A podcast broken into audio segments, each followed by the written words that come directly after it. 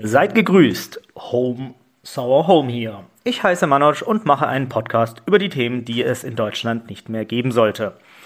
Rassismus und Diskriminierungen. Wöchentlich mache ich eine Folge, in der ich einmal persönlich ein Geschehen von früher schildere, welches es nach wie vor in Deutschland als Makel existiert. Und danach kommentiere ich eine aktuelle Schlagzeile oder News. Hier stehen dabei die rassistischen Entgleisungen im Fokus, die ich versuche einzufangen.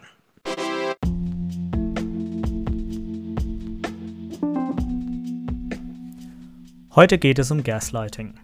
Die Begrifflichkeit machte mich lange stutzig, da ich immer dachte, hä? Um was geht es hier eigentlich? Ich meinte die Begrifflichkeit zu verstehen, ohne das Wort je davor gehört zu haben. Gleichzeitig hatte ich das Gefühl, dass dieses Wort jedoch etwas Neues bedeuten könnte. Aus dem Grund wollte ich das hier einmal nochmal in irgendeiner Art und Weise aufbereiten. Vielleicht sogar, wie ihr jetzt bemerkt, eine Folge dediziert dafür verwenden, um hier darauf aufmerksam zu machen. Die Begrifflichkeit stammt von einem Theaterstück namens Gaslight von 1938. Patrick Hamilton beschrieb darin erstmals diese Praxis und machte sie zu einem öffentlich wahrgenommenen diskutierten Thema.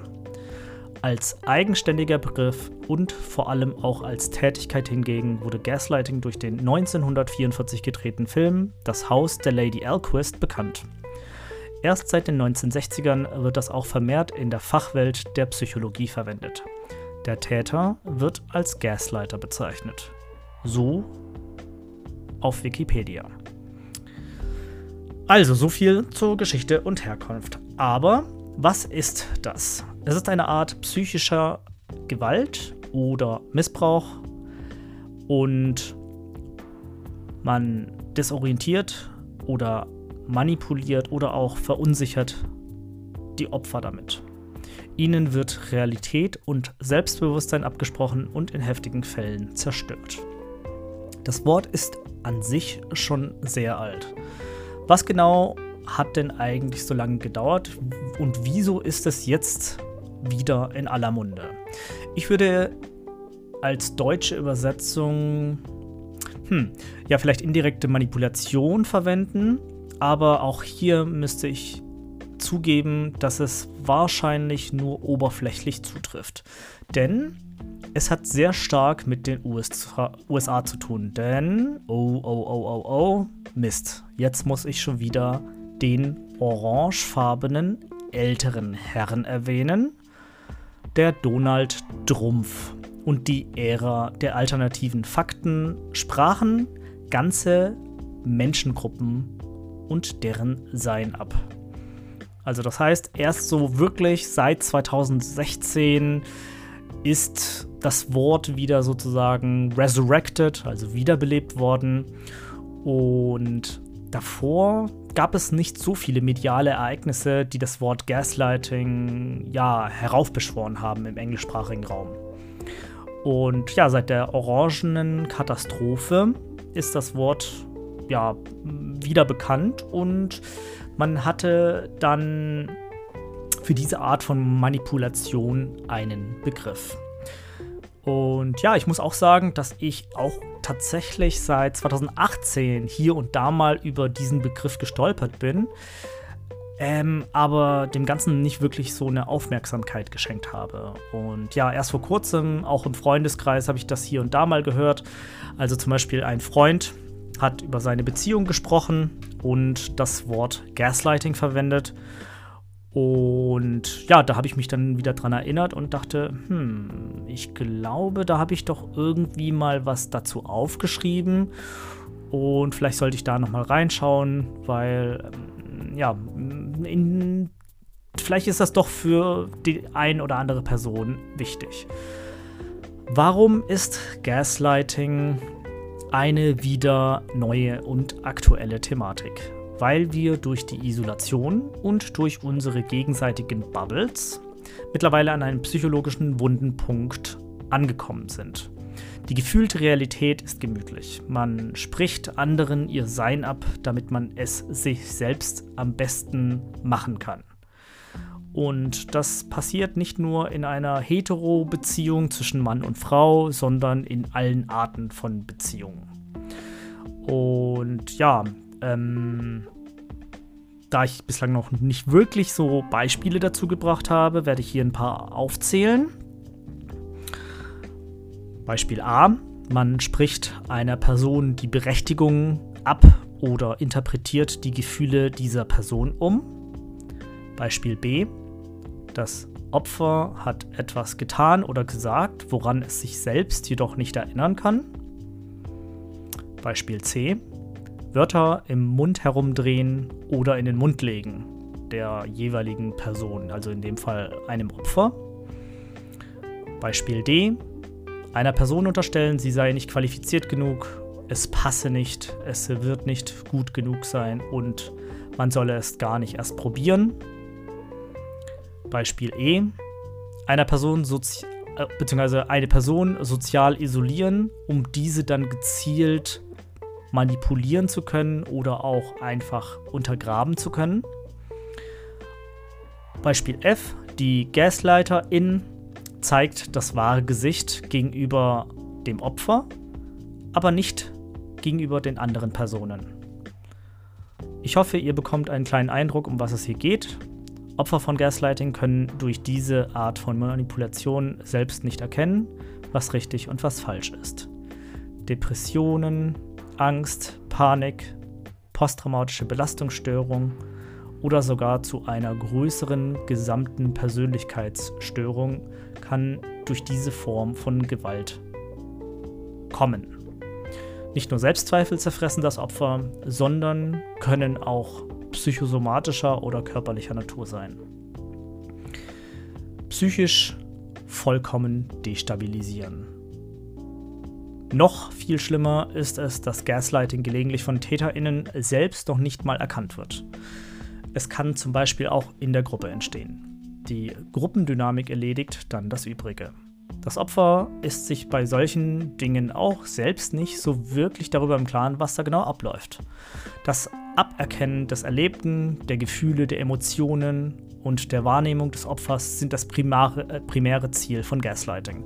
Und als ob das nicht schon schlimm genug sei bei Beziehungen, ähm, kommt das auch in ganz anderen unterschiedlichen Lebenslagen vor. Zum Beispiel in der Schule, in der Öffentlichkeit, in Behörden, in Arztpraxen, in Freundes- und Bekanntenkreisen und, wie ich finde, am allerschlimmsten, im Privaten. Wenn die eigenen Gefühle und die eigenen Wörter nicht mehr zählen. Das muss wahrhaftig das Allerschlimmste sein. Das Thema hat durch die extremen Rechten aus den USA eine neue Bedeutung gewonnen, da hier die Grenzen des Sagbaren nach rechts verschoben wurden, die Fakten nach deren Belieben ausgelegt werden, um dann dem politischen Gegner selbst zu Linksfaschisten oder rote-grün Versifften zu erklären. Wörter, die auch durch die Geflüchtetenkrise erst entstanden sind. Wörter, die absoluter Quatsch sind, aber nun durch die ständige Verdrehung einer bzw. eine neue Dimension erreicht haben. Faschisten, die ihre Gegner auch Faschisten nennen und somit das Wort Faschist ihre Bedeutung verliert, weil das nun so oft in aller Munde ist und es nicht mehr schockiert, wenn faschistisches gesagt wird. Wenn von deutschen PolitikerInnen das N-Wort öffentlich verwendet wird und man sich dann nicht so anstellen solle, weil es ja nur ein anderes Wort sei und wie jedes andere Wort da draußen auch. Oder wenn von, ja, wenn sogar im Freundeskreis Personen der Meinung seien, dass Black Lives Matter eine Terroristenorganisation sei ähm, und die sich eben ja nicht der weißen Vorherrschaft unterordnen möchte, dann brauche man sich eben nicht zu wundern. Auch das sind solche typischen Aussagen, die eine andere Art von Leid hervorrufen kann. Ein anderes Beispiel, das ich gehört habe, war aus einer Arztpraxis. Und zwar, ja, ähm, wenn einem Schmerz aberkannt wird Auch das ist Gaslighting. Ähm, gerade bei so einem sensiblen Thema wie der Gesundheit finde ich es sehr, sehr, sehr schwierig und fragwürdig, dass Ärzte hinsichtlich dieser Thematik nicht aus, ja, gut ausgebildet sind. Das kann ich mir auch ehrlich gesagt irgendwie 0, gar nicht vorstellen. Aber wenn das tatsächlich Betroffene erzählen, erlebt haben, dann muss da auf jeden Fall etwas getan werden. Und ich will nicht sagen, dass ich nur gegaslightet wurde, sondern vielleicht, dass ich auch in der Kindheit oder Schulzeit unbewusst ein Gaslighter war. Aber darum geht es, dass man herausfindet, ob man Opfer war, Täter war und dass man sein Verhalten ab sofort zu ändern hat, dass man sich einer gewissen Schuld bewusst ist, dass man sich seiner Taten, geschweige denn seines, äh, ja, seiner unbewussten Manipulationen ähm, im Klaren ist und ähm, darüber nachdenken soll, was eben dazu gehört und was nicht. Und welche Folgen das eben für sich selbst und für seine Mitmenschen eben hat. Momente wie zum Beispiel sei froh, dass du in Deutschland zur Schule gehen darfst oder sei ein guter Ausländer und benimm dich gefälligst gegenüber den deutschen Kindern. Solche Momente, die mich betroffen machten, ähm, ja, das sind Dinge, die waren mir bis vor einigen Jahren überhaupt nicht klar und bewusst, dass das auch eine Form von Gaslighting ist oder war. Und ich habe mich natürlich untergeordnet, weil ich Grundschüler war und weil ich natürlich den Erwachsenen zu gehorchen hatte, weil ich es nicht anders kannte. Aber letztlich wissen wir jetzt, spätestens durch meinen Podcast hoffentlich, dass das eben Gaslighting ist. Zurück zu diesem Arzttermin. Ähm, ein Kumpel, der auch POC ist, hatte einen Termin bei der Urologie an sich nichts Großes, weil man mit circa 40 ähm, vielleicht auch auf seine Männergesundheit achten geben sollte. Es ist auch ein großes Thema, aber darauf ähm, gehe ich vielleicht irgendwann in einem anderen, also in einer anderen Folge darauf ein. Und ja, ging dann in das Untersuchungszimmer, in, die, äh, in das er dann aufgerufen wurde. Die Ärztin stand dann vor ihm. Sie begrüßte ihn und wollte wissen, welche Beschwerde er habe. Und naja, also er war schon ein paar Mal bei der Urologie und war sich dann unsicher, weil es dann scheinbar eine neue Ärztin war und fragte dann ganz vorsichtig, ob sie äh, die Urologin sei. Und er gebe zu, dass er sich gerade ein bisschen schämt. Und sie versicherte ihm, hey, das ist alles in Ordnung und ähm, ist, sie ist ganz normal auch eine Ärztin und der eigentliche Kollege, der ist heute krank, aber das äh, tut dem Ganzen keinen Abbruch, denn sie ist auch eben eine ausgebildete Urologin. Und ja, dann erzählte er, dass er Schmerzen im Schritt habe und dass es wohl irgendetwas mit dem Hodensack zu tun haben könnte. Und die Urologin meinte dann ganz voreilig, wie mein Bekannter dann gesagt habe, er äh, hat, Entschuldigung, ähm, dass die Unterhosen zu eng sein müssen und äh, er sich neue Unterhosen kaufen solle. Vielleicht sogar Boxershorts, die ein bisschen weiter sind und ob es noch irgendwelche anderen Beschwerden gäbe. Und dann meinte er, Entschuldigung, Sie haben sich das jetzt noch gar nicht angeschaut. Sie können doch jetzt durch die Hose gar nicht sehen, ob ich jetzt eine Boxershorts anhabe oder äh, ja, einfach so Schlüpfer. Und dass es eben schon seit längerem wehtut, seit mehreren Wochen sogar. Und auch wenn er abends im Schlafanzug ist, dass es dann zwickt und wehtut.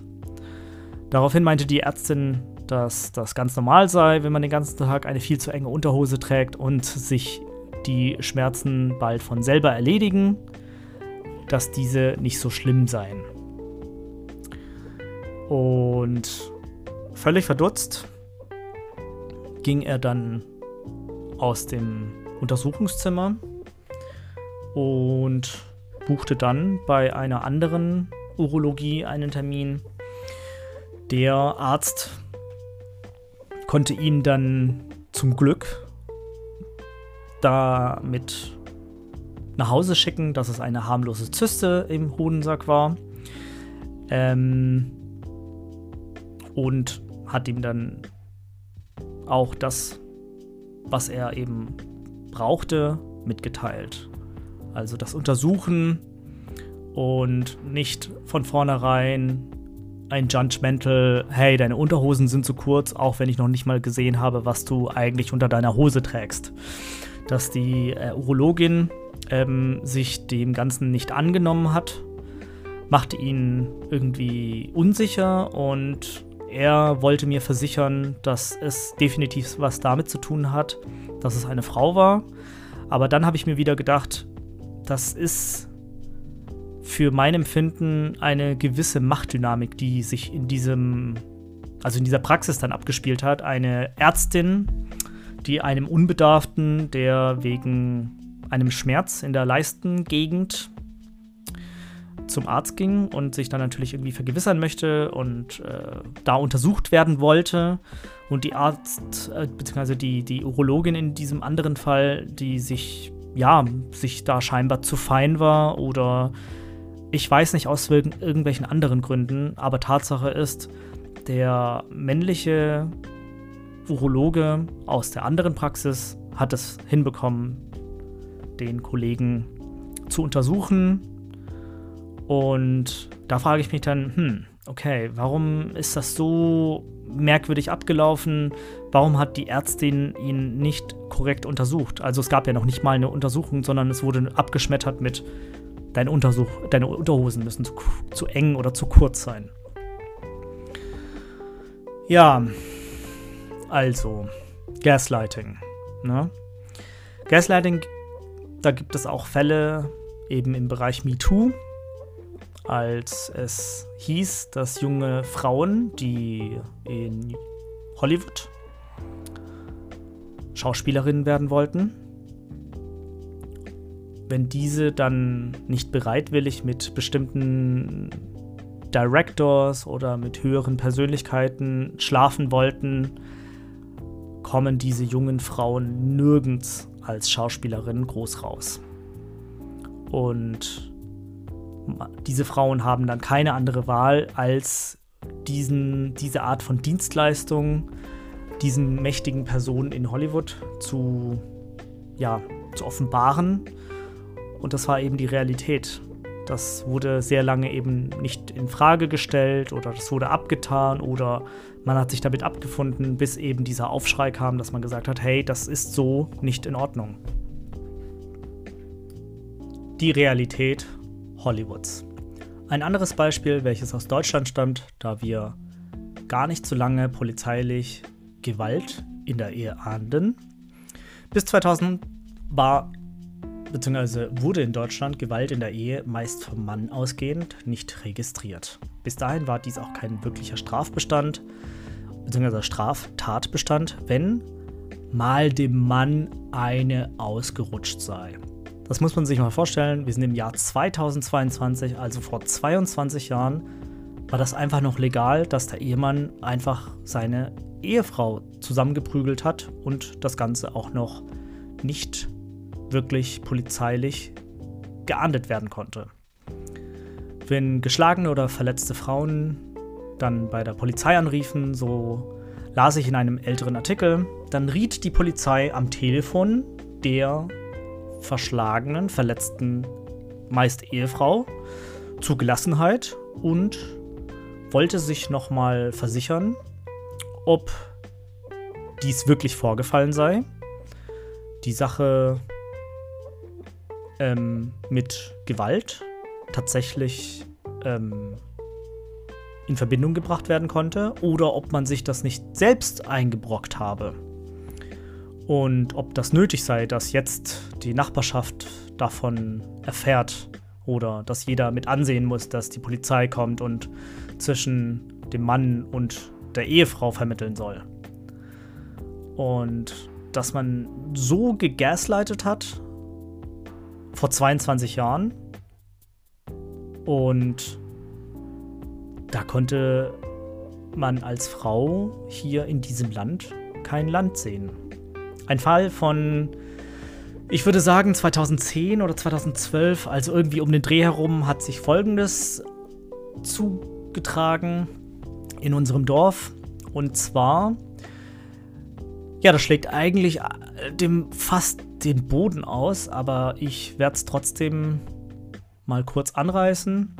Eine schwangere Frau wird von ihrem Freund getreten und geschlagen. Sie ruft die Polizei und schildert, dass der Mann betrunken ist und sich öfters nicht kontrollieren kann. Er ist für seine Gewaltexzesse bekannt bei der Polizei. Die Polizei kommt und vermittelt nur zwischen den beiden und geht wieder. Die Frau ruft eine Stunde später nochmals bei der Polizei an und sagt, dass der Mann sie umbringen möchte. Und diesmal stehen auch schon die Nachbarn vor dem Haus oder in der Straße und hören das Geschrei der beiden. Und auch hier kommt die Polizei und erteilt erstmal ein Hausverbot. Ich bin mir da nicht so sicher, ob man ein Hausverbot, ein Hausverbot überhaupt gegenüber einer wohnenden Person aussprechen kann, aber okay. Und erst als der Mann mehrmals auf den Bauch der schwangeren Frau eintritt und der Frau droht, das Kind und sie aufzuschlitzen, kommt dann ein drittes Mal die Polizei und verhaftet diesen. Also es waren wirklich tatsächlich drei fucking Einsätze nötig, bis die Polizei wirklich einschreitet. Was muss eigentlich passieren, bis ähm, da tatsächlich. Also ich, ich bin einfach so fassungslos, jetzt wo ich nochmal diesen Fall ans Tageslicht hole, den ich da irgendwie vor Jahren gelesen habe und ähm, ich auch dieses Haus kenne. Und das ist, das kann einfach nur ein fucking schlechter Scherz sein. Und wir haben jetzt hier noch nicht mal die rassistischen Seiten angeschnitten. Und äh, damit möchte ich jetzt auch überleiten denn dieser ist meist subtiler und eigentlich hat mich auch eine Aussage von letzter Woche nochmal so ein bisschen darauf aufmerksam gemacht. Denn ich helfe gelegentlich ehrenamtlich aus und es ist eine sehr wechselnde Belegschaft, die aushilft. Von Schülern bis zu hin äh, zu pensionierten Lehrern sind alle möglichen Personengruppen vertreten. Und letzte Woche war ja ein Mädel, welches von einer privaten Universität stammt und sich als besonders international gab.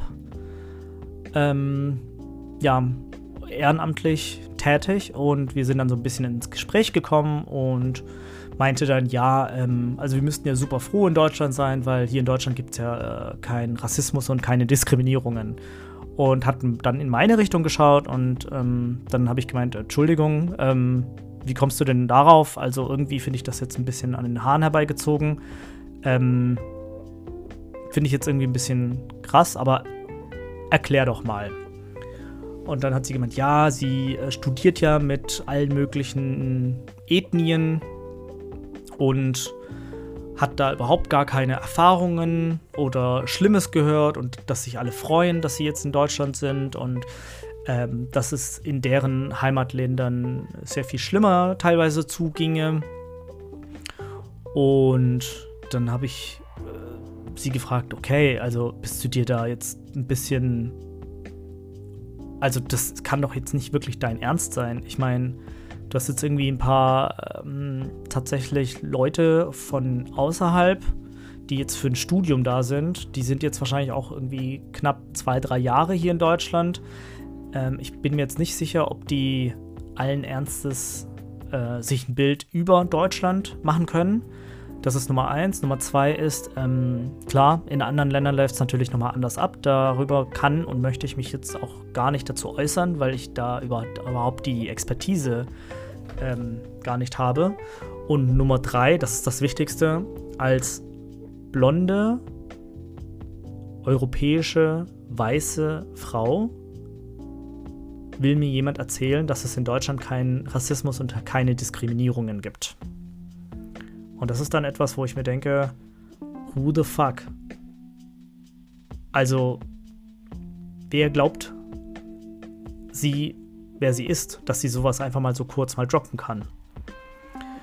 Ich habe ihr dann gesagt, hey, ähm, also wenn wir jetzt nur mal bei der Arbeitswelt bleiben, ähm, du kannst dir hier unsere ehrenamtliche Tätigkeit anschauen, wie das aufgedröselt ist und es gibt hier einige Kollegen, die hier und da mal was droppen, was ich ja schon sehr, sehr, sehr schlimm finde. Ähm, du wirst das vielleicht auch noch hinbekommen, äh, mitbekommen, Entschuldigung. Äh, aber tatsächlich ist es in der Arbeitswelt noch viel, viel krasser. Und dann habe ich hier ein paar Dinge von mir erzählt, den Werdegang, meine berufliche Laufbahn und dass es während der ganzen Bewerbungsgeschichte ja oft zu solchen eklatanten Aussagen kam und dass man mir auch zum Beispiel unterstellt hat, dass ich ein Geflüchteter sei mit einem gefälschten Zeugnis. Und da waren natürlich einige, die mit mir zusammen bereits schon seit längerem da arbeiten, die kannten die Geschichte, aber sie hat dann sofort daraufhin den Kopf geschüttelt und meinte, sorry, du, ähm, davon habe ich noch nie gehört, das glaube ich dir nicht. Und ich musste dann auch erstmal kurz innehalten, weil ich mir dachte, das ist einfach nur frech und dreist. Da steht jemand vor mir, bezeichnet sich als international und dann schildere ich direkte persönliche Erfahrungen und Erfahrenes und mir wird diese Erfahrung abgesprochen. Und dann auch noch in so einem Machtverhältnis. Also eine weiße, blonde Frau, die mir diese Erfahrung abspricht. Also krasseres Gaslighting kann ich mir, konnte ich mir in dem Moment überhaupt gar nicht ausmalen. Und schlimmste Formen von Gaslighting oder eben mentale Hygiene sind auch im Freundeskreis vertreten die man eben auch betreiben muss. Ein Freund von mir aus Hamburg oder beziehungsweise ein ehemaliger Freund aus Hamburg, mit dem ich die letzten Jahre, bevor ich aus Hamburg wegzog, zusammengewohnte, äh, zusammengewohnt habe, erzählte mir eines Tages allen Ernstes, dass es gute und schlechte Ausländer gäbe. Und da mich, Manoj, das nicht betreffe, kann er auch einfach mal sowas droppen, meinte er, weil ich bin ja einer von den Guten und die eben nicht so auffallen mit ihren negativen Dingen. Und als ich ihn darauf ansprach, meinte, hey, ähm, das hast du jetzt gerade nicht wirklich gesagt, oder? Also du siehst, dass ich eine dunklere Hautfarbe habe, ich habe schwarze Haare, jeder auf der Straße sieht mich und wenn du in anderen Bundesländern oder einfach auf einem Dorf bist, die Leute wechseln die Straßenseite. Und da meinte er, sorry, aber willst du jetzt irgendwie mir vorwerfen, dass ich jetzt rassistisch bin oder was? Äh, sorry, aber das ist Politik und außerdem, für mich sind alle Menschen gleich, denn ich sehe keine Hautfarbe. Und als ich dieses Niveau-Limbo mithören musste, das ist einfach nicht auszuhalten. Und diese Art von verbaler Entgleisung und diese Art von rechtes Narrativ, das ist immer und immer öfter aufgetaucht und das gipfelte darin, dass er dann anfing, letztes Jahr, nee, vorletztes Jahr, also 2000, äh, im März, 2020 im März, hat er dann angefangen zu sagen, oh Gott, wir sind jetzt in einem Lockdown und jetzt fängt die Diktatur an und ich habe mir gedacht, das gibt's, das gibt's doch nicht. Also, das ist das jetzt wirklich der Ernst? Der Typ ist ein Jahr jünger als ich und schwurbelt da diesen ganzen rechten Scheiß zusammen. Und hat dann auch gemeint, sowas wie, jetzt werden uns die Ausländer überrennen und die Umvolkung findet statt. Und da habe ich dann auch gesagt, hey, du was? Ähm, also entweder raffst du dich, weil ich habe gern mit dir gewohnt und ich war gerne dein Freund, aber ich sehe es irgendwo nicht mal ein, dass ich seit über einem Jahr von dir rechte Scheiße höre. Und ich mag dich als Menschen und ich habe dich gerne für deinen Intellekt und für deine kluge Wortwahl geschätzt, aber ich erkenne mehr und mehr, dass du rechte Sachen nicht aus Spaß sagst, sondern dass du das ernst meinst. Und das ist ein schwer zu erkennender Schritt, aber ich habe dann einfach gesagt, hey, weißt du was, wenn du dich jetzt nicht raffst, wenn du jetzt nicht innerhalb der nächsten Wochen es nicht hinbekommst, mit mir ein normales Gespräch zu führen, dann ist diese Freundschaft vorbei, weil ich möchte mit rechten, gasleitenden Spinnern nichts mehr zu tun haben. Ja, sowas braucht man in seinem Freundeskreis nicht. Und gerade in solchen Zeiten, wenn es sowieso gerade nicht ganz so einfach ist, erst recht nicht. Und ja, er hat dann weiter von äh, Austausch, Umvolkung und äh, Politi also Corona-Diktatur und pol politisch, dass das jetzt irgendwie alles ein abgekatertes Spiel sei, gesprochen. Und dann habe ich auch gesagt, okay, geblockt, gelöscht. Ich will mit dieser Person nichts mehr zu tun haben und nicht mehr assoziiert werden. Das ist aus und vorbei. Und das muss man einfach einsehen und das ist schmerzhaft diesen Weg zu gehen, sich für diesen Weg zu entscheiden. Das ist kein leichter. Aber bevor man eben Opfer von Gaslighting weiterhin bleibt, ähm, muss man irgendwo einen Schlussstrich setzen. Und ich weiß, dass die Wahl vor seiner Täterin zu stehen und diese zu konfrontieren, erfordert extrem viel Kraft und das ist schmerzhaft. Aber man muss sich dann natürlich fragen, will man seine eigene Wahrnehmung abgesprochen bekommen oder verdreht bekommen?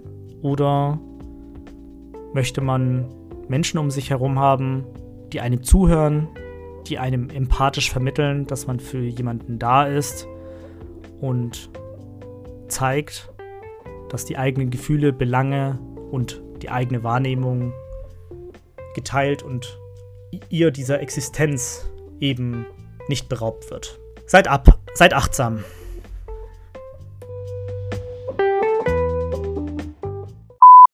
Ich hoffe, euch hat diese Folge gefallen. Bitte abonniert meinen Podcast und haut mir bei iTunes eine Bewertung rein. Bei Instagram könnt ihr mich unter manoj HSH finden. Über Anregungen und Kritik freue ich mich gerne, um diesen Podcast besser zu machen. Bis dahin, bleibt geschmeidig und cremig. Vielen Dank fürs Zuhören und bis zum nächsten Mal.